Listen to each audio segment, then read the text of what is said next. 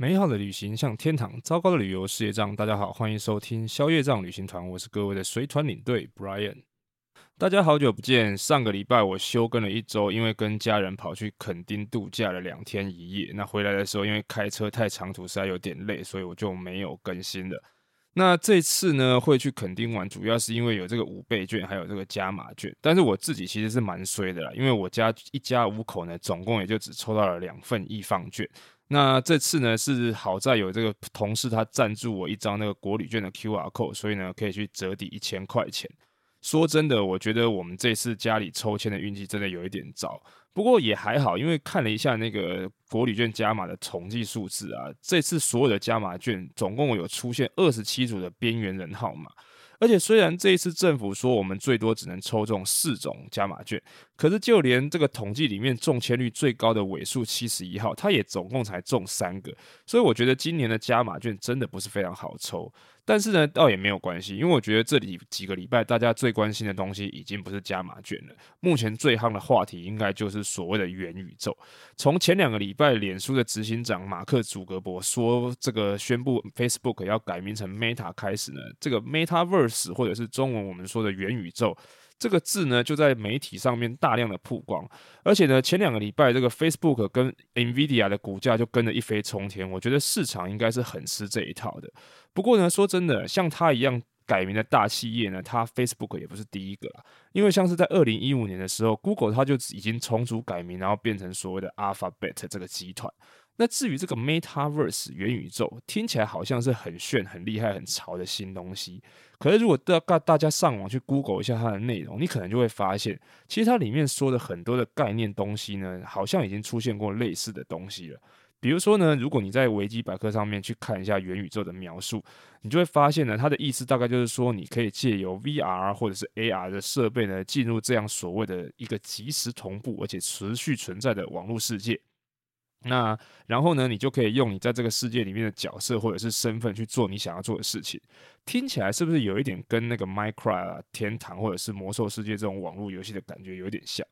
而且大家如果看过一些科幻电影，像是《阿凡达》啊、《猎杀代理人》啊，或者是比较近期的什么一级玩家、脱稿玩家的话，大概就更能够想象所谓的元宇宙世界大概是什么样子。不过我是觉得，如果将来可以有把科技进步发展成像电影这个样子的话，真的是还蛮酷的。可是呢，如果要走到那种程度，大概还需要很多的时间，还有技术面去克服呢，才有可能变成这样。所以，这个元宇宙 （Metaverse） 最后会变成网络世界的未来呢，还是就是一闪而过的这种流行名词？那就要看那些科技巨头们他们怎么去搞了。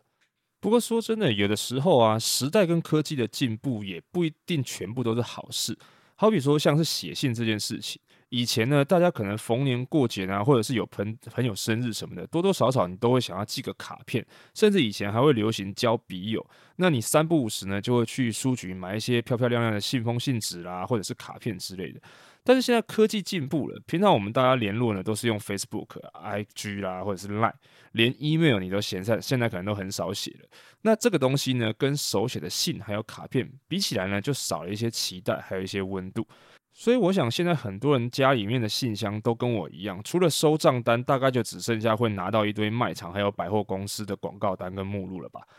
那除了写信之外呢，其实还有一件事情也会受到时代跟科技进步的影响，那就是吃东西。因为大家现在都比较生生活都平常很忙啦，然后生活步调都很快。虽然不是说我们现在没有所谓的好吃餐厅，但大部分的时候我们为了工作忙碌等等的，都会选择那些比较方便又比较快速的，像是外送便当啦，或者是便利商店的食物比比较多。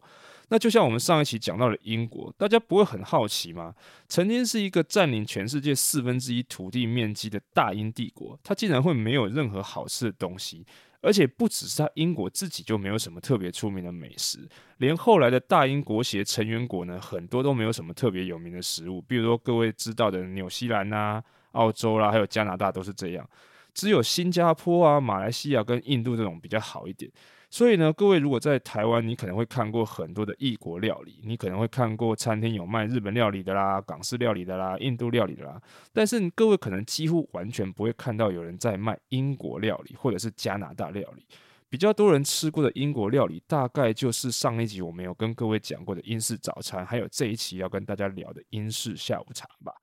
所以，如果你现在随便在路上问问一个人说，你觉得英国有什么样的著名料理？我想大概十个人有八个人会跟你讲说是炸鱼薯条。但是其实英国菜它也不是一开始就这么难吃了，因为其实，在中世纪的时候啊，英国人对于吃东西这件事情，搞不好比法国人还要更讲究。但是大家在这边也不要觉得太不可思议或者是很奇怪，因为呢，在中世纪的时候，当时的法国人对吃的东西也没有特别厉害，而我们现在所知道的那些很了不起的法式料理，或者是要吃很久的那些法式料理，都是在十六世纪的时候受到了意大利的影响才开始的。所以呢，在中世纪的时候呢，那些英国的贵族他们早就已经开始尝试吃很多奇奇怪怪的食物了，比如说像是什么鳗鱼啊、乌龟啊，甚至天鹅什么的都有人在吃。而且英国的最有名的就是它的烧烤料理，特别的有名，尤其是烤牛肉。很多人可能不知道，像我们现在去吃的那些安格斯牛肉，其实它就是源自于英国苏格兰的一种牛种，只是我们的大家很多人都以为是美国的。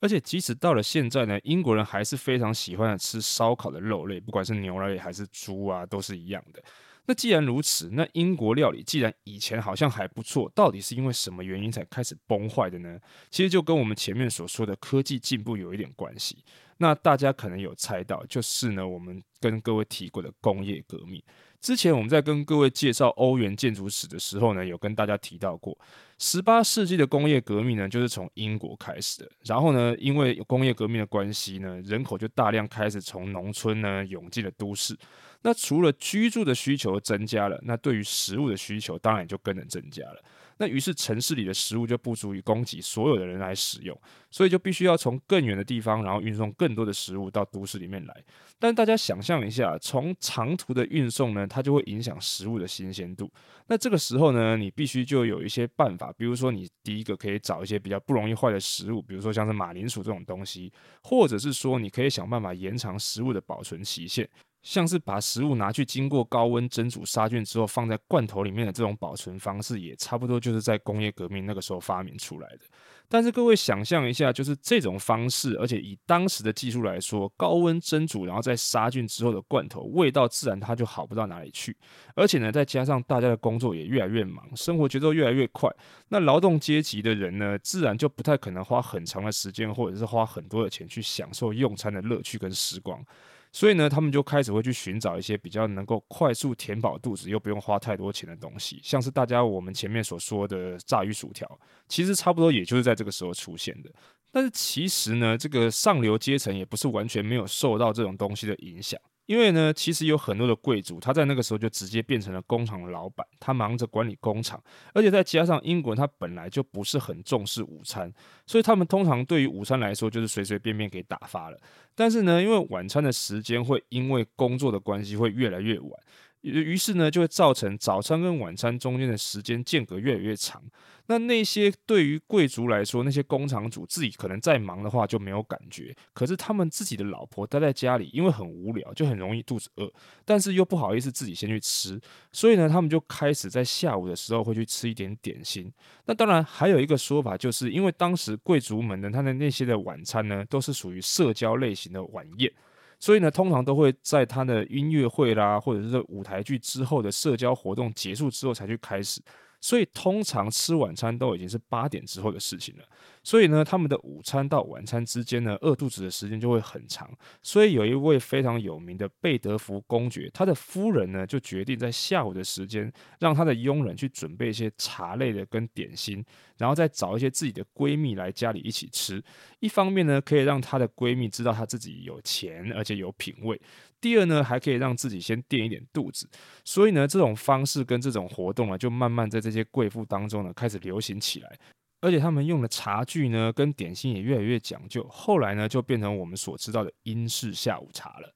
不过呢，就如同我们前面说的，其实真正的英式下午茶它是很讲究的。首先呢，我们常常听到的英式下午茶，其实有人分成 high tea 跟 low tea 两种的分别。如果大家只听名字的话，你会觉得 high tea 可能就是上流社会的人在喝呢，那 low tea 呢，就是一般中下阶层人在喝的。可是实际上呢，是刚刚好相反的。因为在这边的说的 high tea 跟 low tea，它的高跟低指的只是摆放茶具点心的桌子高低。之前呢，有一部大陆的时装剧叫做《三十而已》，里面呢，它就有特别提到这个这件事情，就是呢，有钱人那些贵妇太太，他们通常都是在下午四五点的时候，把那些精美漂亮的茶具呢，还有精致的点心，放在比较低也比较矮的茶几桌上面享用。所以呢，大家坐在比较低的椅子上面，再用比较低的桌子，就叫它 low tea。而且呢，这些用具呢也比较讲究，像是下午茶用的点心呢，基本上都会装在三层架子里面。那最下层的呢，通常都是装咸的点心或者是三明治。在这边顺便跟大家说一下，其实三明治这个东西也差不多是在工业革命刚开始的时候，有一个伯爵叫做 Sandwich，他也是英国人，他发明的。不过呢，这个 Sandwich 伯爵呢，他之所以会想到这个方式呢，用面包夹肉的方便做法，不是因为他工作太忙没时间吃饭，而是因为他这个人太喜欢赌博打桥牌了。他打牌打到不想下桌吃饭，所以就直接叫他们家的佣人，然后拿一块面包夹着肉，他就这么吃了。后来因为很多的赌客都发现这样子很方便，可以不用下桌，所以他们都学他这样吃。可是呢，又不知道怎么样去称呼这种食物，所以干脆就用这发明这个东西的伯爵的姓氏 Sandwich 来来命名。所以呢，后来就变成我们所知道的三明治了。那接下来呢，下午茶点心的第二层呢，通常就是放大家比较常听到的司康 scone。司康呢，其实可以应该说是英国非常有代表性的点心。虽然其实它跟美国的比斯吉很像，而且它成分也差不多，但是它多多少少还是有一点区别。首先呢，比斯吉跟司康其实它都是用面粉、奶油还有糖下去制作的，只不过呢，比斯吉用的是中筋面粉，那司康呢用的是低筋面粉，而且司康用的奶油呢跟糖比例也会比较高，甚至它还会加蛋，而比斯吉不会。所以通常来说呢，司康的口感会比比斯吉来的更香甜，然后更松软，湿润度也比较高，味道也比较好。顺带一提的呢，就是英国人说的司康是 scone，就是我们所知道类似比斯吉那个东西。但是如果你跟英国人说 biscuit 呢，讲的其实是饼干，不是司康哦，所以大家不要点错了。而且呢，在英国吃司康最重要的一定是要配上这个 clotted cream。就是凝脂奶油，还有各式各样的果酱。因为这个凝脂奶油呢，它又叫做德文郡奶油或者是康沃尔郡奶油，主要是因为英国这两个地方产的这种凝脂奶油最有名。而且呢，其实它是一种脂肪含量非常高的鲜奶油，它吃起来就就很像是浓缩所有牛奶香甜精华的这种奶油。那你抹一层这个奶油，然后再抹一层果酱，然后用司康配着一起吃，真的非常棒。不过呢，有一个比较可惜的缺点，就是这种好吃的凝脂奶油，第一个它不好制作，第二呢是它保存期限也不长，所以各位将来如果有机会去到英国的时候，一定要在当地点来吃吃看。那讲完了两层之后呢，第三层最上层的点心就是这个甜食类的小点心了。不过呢，因为它通常都是依照厨房师傅看当地的特产或者是季节当令出产的水果来去制作的水果塔啦，或者是一些小点心，所以种类跟花样都会很丰富，所以呢也就没有特别固定一定会出现的种类了。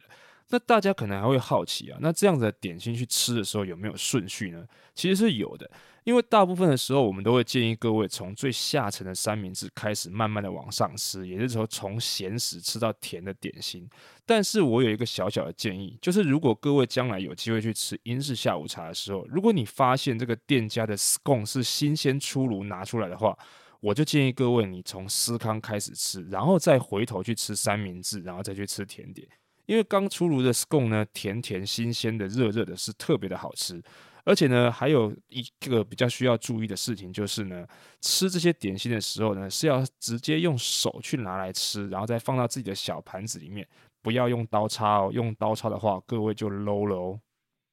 那么最后，既然它叫做下午茶，那当然不可以少掉茶这个元素。一般来说呢，英式下午茶喝的都是红茶的居多，比较常见的有什么阿萨姆啦、大吉岭啊，还有锡兰红茶，也有很多人喜欢的那种伯爵茶。我们说的伯爵茶呢，就是在红茶里面加入佛手柑的这种调味茶。不过因为现在种类很多啦，所以所有现在大部分只要有加入柑橘类风味的这种调味茶，我们都可以叫它伯爵茶。而且重点是，英式下午茶一定会是用。漂亮的那种瓷器的茶壶来泡原片的茶叶是不可以用茶包的哦。而且呢，英国人也是能够接受奶茶的，所以比较讲究的下午茶还会附上一小杯的牛奶，还有柠檬片。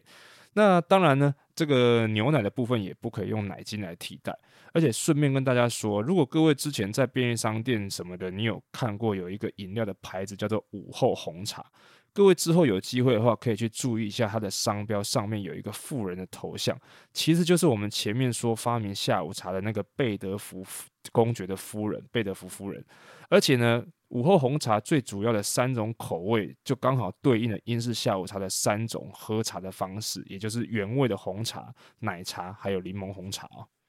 那么我们刚才前面讲的是 low tea，那跟我们说的 high tea 又有什么差别呢？其实 high tea 就是一般劳动阶层的人，他们其实也想要跟着流行去喝下午茶，可是他们又不像贵族一样有很多的时间跟金钱可以浪费。所以呢，他们为了省一点钱，就去把下午茶跟晚餐通通结合在一起。所以前面说的 low tea 时间大部分都是在下午的四点到五点，可是 high tea 一般来讲呢，会是在五点到七点左右的时间。那他们会坐在一般的饭桌，所以也就是比较高的桌子上面去喝他们的下午茶，其实也就是晚餐。而且呢，为了填饱肚子，所以 high tea 通常比较没有那么多小小的点心，反而会是多了一些像是肉类啦、面包啦，还有马铃薯这种能够吃饱的东西。所以，与其说 high tea 是下午茶呢，更不如说它是就是晚餐，跟前面贵族他们喝的 low tea 下午茶多多少少还是有一点差距的。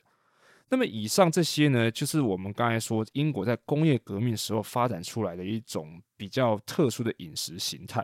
除了贵族的下午茶之外呢，就可以说没有什么特别厉害的东西。而且呢，这样子的状况呢，到了两次世界大战的时候就更糟糕了。尤其是第二次世界大战，因为英国跟我们台湾一样，都是个岛国，很多东西都是要靠进口的。那二战的时候呢，因为他们有很多的船被德国打沉了，所以有很多自己本国没有产的那些民生物资就大量的减少，包括食物也是一样的。所以呢，英国在一九四零年的时候就开始实施了这个食物的配给制度。所以主要能够让自己吃饱的东西，几乎可以说就剩下马铃薯了。而且这个配给制度呢，一直到了一九五三年才完全取消。各位想象一下，十三年的时间，就算你有再拿手的厨艺，应该也都忘了差不多了吧？所以呢，再加上一些后来宗教的影响什么的，英国人对于食物的要求呢，普遍就慢慢变得越来越不高，而且越来越奇怪了。所以大家想象一下嘛。连对岸的习大大到英国去访问的时候，吃的所谓英国的传统美食都是炸鱼薯条了。那大家对于英国食物还有什么额外的期待呢？不过说真的啦，讲了那么多，那英国到底是不是真的完全没有美食？我可以跟各位说，应该不是说没有，只是就很像是我跟朋友开玩笑说的，英国的食物呢，就跟他们的大英博物馆一样，好的东西不是没有，只是通常都不是英国的。在英国呢，我自己有印象，我吃过比较好吃的料理，差不多就是 China Town 的那些港式料理，或者是一些比较高级餐厅的印度料理。所以呢，我希望像是从那个 Golden Ramsy 这个地狱厨神开始呢，会有越来越多像他一样的英国人能够去找回以前他们的那种菜单，或者是创造出更多更好属于英国的英式料理，不要再让人家只知道有炸鱼薯条了。当然啦，最好也不要再恶搞一些什么仰望星空派这种怪东西出来就好了。那么以上呢，就是这一期节目想要跟大家分享的一些有关于英式下午茶的一些由来，还有跟它有关的一些小故事，希望大家会喜欢。那么在节目的最后呢，来念一些这个礼拜有出现的留言。首先第一位呢，名字叫做 Joanne 真。他说呢，很有内容，每一个都有很有趣，也很喜欢 Brian 分享的各国故事。想请问一下，名字为什么取消夜障旅行团？诶，如果各位有听过前面几集的这个集数呢，你就会知道，我当初成立这个节目呢，是想要跟大家分享一些我在带团时候遇到一些奥客。那因为有一些奥客的关系，所以我每次上团的时候都会觉得自己在帮自己消业障，所以呢，我才把这个节目的名称取叫做消夜障旅行团。好，那接下来呢，第二位叫做林老先生，他说呢，双马尾五星评论前来报道，你那迷人的大眼睛、俏丽的长发、双马尾，深深打动了我的心，五星吹捧吹到心坎里。诶，这个应该就是聊天群组的人了，因为我把这个大家可能听这个会觉得很奇怪，就是我把群组里面的大头头像换成一个双马尾的头像，所以大家会故意来这边开玩笑，大家不要觉得很奇怪，我也不是变态哦。好，感谢你的五星留言。好，那最后一个留言呢是 Anna A N N A，他说好棒的节目，听早餐肚子都饿了。首先感谢你的五星留言，那这一位呢也是来自这个古癌群组的一个大正妹，那感谢你的收听，那希望这一期的下午茶体听完之后呢，也想要赶快去叫一点东西来吃。好，那么以上呢就是这一次节目的全部内容，希望大家会喜欢。如果各位有任何的意见或者是留言呢，都可以到 Apple Podcast 底下去留言五星评论告诉我，或者是呢，你也可以直接到 IG 上面搜寻消业障旅行团，也可以在那边追踪或者是私讯告诉我。那么最后呢，祝大家有一个愉快的周末，消业障旅行团，我们就下次见喽，拜拜。